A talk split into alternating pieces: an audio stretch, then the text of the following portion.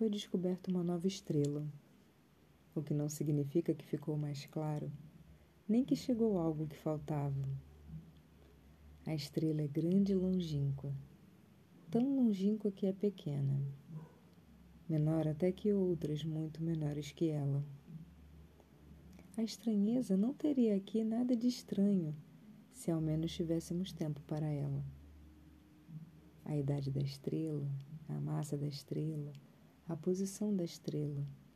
Tudo isso, quiçá, seja suficiente para uma tese de doutorado e uma modesta taça de vinho nos círculos aproximados do céu. O astrônomo, sua mulher, os parentes e os colegas, ambiente informal, traje casual, Predominam na conversa os temas locais e mastiga-se amendoim. A estrela é extraordinária, mas isso ainda não é razão para não beber a saúde das Nossas Senhoras, incomparavelmente mais próximas.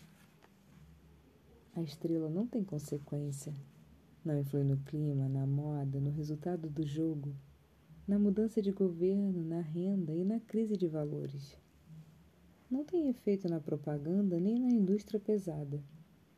Não tem reflexo no verniz da mesa de conferência. Excedente, em face dos dias contados da vida. Pois o que há para perguntar? Sob quantas estrelas um homem nasce e sob quantas logo em seguida morre? Nova.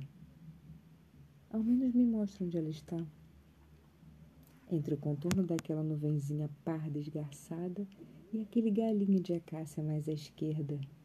Ah! exclamo,